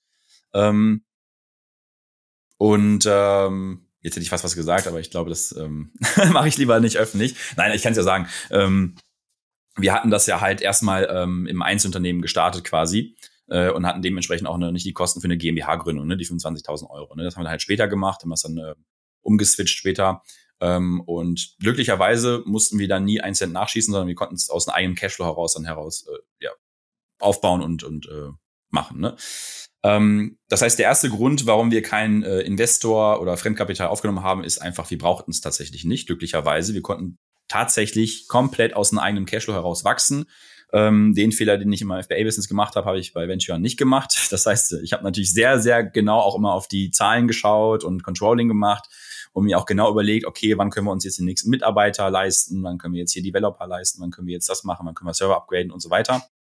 Ähm, also da habe ich natürlich sehr, sehr, sehr präzise äh, vorgecastet und alles vernünftig geplant, damit das Controlling passt. Und ähm, deswegen konnten wir es uns auch erlauben, entsprechend ohne externe finanziellen Zuflüsse äh, zu wachsen. Ähm, ein Thema, oder ein Grund wäre oder ist vielleicht auch immer noch interessant, wo wir überlegen würden, ähm, jemand mit reinzuholen in den Investor. Ähm, aber der Grund ist definitiv nicht Geld, weil Geld ist bei uns definitiv kein, kein Bottleneck, sondern Bottleneck ist Know-how. Ne? Und was wäre zu unserem aktuellen Standpunkt interessant, Know-how äh, in den USA richtig durchzustarten und richtig krass zu launchen, ähm, um da halt viele neue Leute zu, äh, für uns zu gewinnen. Ähm, oder aber, wobei das mittlerweile auch sich erübrigt hat, also eigentlich nur noch Marketing und neue, Neukundengewinnung, also einen geilen Funnel aufzubauen, das haben wir noch nicht geschafft tatsächlich, wo wir vorne irgendwie äh, 10 Euro reinschmeißen und hinten kommen 12 Euro raus, das haben wir noch nicht äh, geschafft. Wenn da jemand krasses Know-how hätte im Software-as-a-Service-Business, ähm, da könnte man drüber nachdenken. Oder halt wirklich krass äh, in den USA irgendwie mit einem riesen Netzwerk da schön zu launchen. Das wären eigentlich so die beiden äh, Punkte, wo wir ein Bottleneck haben. Ähm, aber genau, wir hatten eigentlich drei Bottlenecks, wobei wir das eine überwunden haben. Und zwar damals, wo wir den ersten Developer gesucht haben, den wir einstellen wollten, war natürlich das, das Bottleneck so, ja, wie leitet man einen Developer? Ne? Wir für, ich meine, wir waren beide äh, ähm, FBA-Guys. Ähm, wir hatten gar keine Ahnung, was so ein Developer braucht und wie man das alles vernünftig aufsetzt und wie man die führt und wie man ein Development-Team aufbaut. Ähm, aber das haben wir, glaube ich, ganz gut gemeistert. Und äh, jetzt sind das noch die beiden übrigen Bottlenecks. Das heißt, wenn da jetzt noch ein Investor draußen ist, der sagt, boah, geiles Tool und ich habe übelst Know-how, ich habe schon mal ein Softwareunternehmen, vielleicht sogar in der Zielgruppenregion äh, richtig, richtig groß gemacht, ähm, dann kann er sich gerne mal melden oder er oder sie, je nachdem. Aber so ist da eigentlich ähm, ja sonst kein Bedarf, also zumindest nicht finanziell. Ja, ich überlege gerade, also ich weiß nicht, ob Helium 10 zum Beispiel ist ja ein super beliebtes Tool, was aus den USA kommt, ob die mhm. eigentlich mhm. Investoren drin haben, da gibt's ja bestimmt auch ähm, da gibt es bestimmt auch Synergieeffekte, die sich da ergeben würden, wenn man den gleichen Investor hat, die gleichen Beteiligungen und die haben ja auf jeden Fall ja. eine riesen, äh, riesen Audience im Hintergrund mit, ähm, mhm. aber ist dann strategisch eine Frage. Aber ja, vielleicht äh, guckt ja irgendwer den Podcast, der äh, Plan hat von ähm, Softwarefirmen und deren Launch in auf anderen Marktplätzen, wie zum Beispiel in, in den USA oder so. Würde mich auf jeden Fall freuen, wenn vielleicht hier was, was bei rauskommt, ja. Ja, aber ich muss auch dazu sagen, wir haben natürlich nie wirklich nachgesucht. Ne? Also wir haben jetzt auch niemals einen Investor gesucht, der jetzt Cash hat. Also habe ich ja eben erwähnt, brauchen wir auch gar nicht.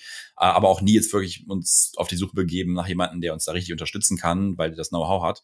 Ähm, weil wir, wie gesagt, ne, also ist kein Marketing-Gag oder sowas, dass ich euch das schönreden will. Es war und ist einfach die ganze Zeit so, dass wir wirklich den maximalen Fokus einfach darauf legen, ähm, das Tool einfach maximal geil zu machen. Und vielleicht ist es am Ende sogar das beste Marketing gewesen, äh, was wir hätten machen können, dass wir einfach das Tool für sich sprechen lassen und die Weiterentwicklung des von Venture für sich sprechen lassen und dass wir deswegen auch ein, vielleicht eine extrem hohe Weiterempfehlungsquote haben, ähm, was dann dazu geführt hat, dass wir halt neue Kunden gewinnen konnten, dass wir mehr Umsatz machen und dann wieder auch mehr Ressourcen haben, die wir reinvestieren dürfen. Ne? Und äh, da bin ich auch sehr dankbar für. Und auch da an jeden, der zuhört, ähm, wenn ihr Venture nutzt, dann äh, und es geil findet, also ihr müsst nichts empfehlen, was ihr nicht cool findet, aber wenn ihr es cool findet, äh, würden wir uns extrem freuen, äh, wenn ihr es weiterempfehlen würdet, ähm, weil vielleicht hilft ihr der Person weiter, der ihr es weiterempfehlt und ihr helft auch uns weiter äh, zu wachsen. Und äh, dass wir uns das auch, auch erlauben können, quasi ohne Marketing-Spend, ähm, einfach alles in, in die Weiterentwicklung des Tools äh, zu, zu basteln oder zu reinvestieren. Ähm, wovon ihr natürlich dann auch weiterhin profitiert, weil ja dann neue geile Funktionen rauskommen. Ne? Jawohl, das ist, glaube ich, ein sehr gutes äh, Schlusswort. Ich kann auf jeden Fall sagen, Kevin, ich habe noch viel gelernt heute, waren viele gute Gedankenanstöße dabei. Meine Fragen sind alle, mein Wissensdurst ist erstmal gestillt. Äh, eineinhalb Stunden haben wir eh schon wieder voll auf der Uhr und ansonsten machen wir irgendwann nochmal eine zweite Edition und dann werden wir nochmal ein Update voneinander hören vielleicht. Auf jeden Fall. Also ich kann mich da nur anschließen.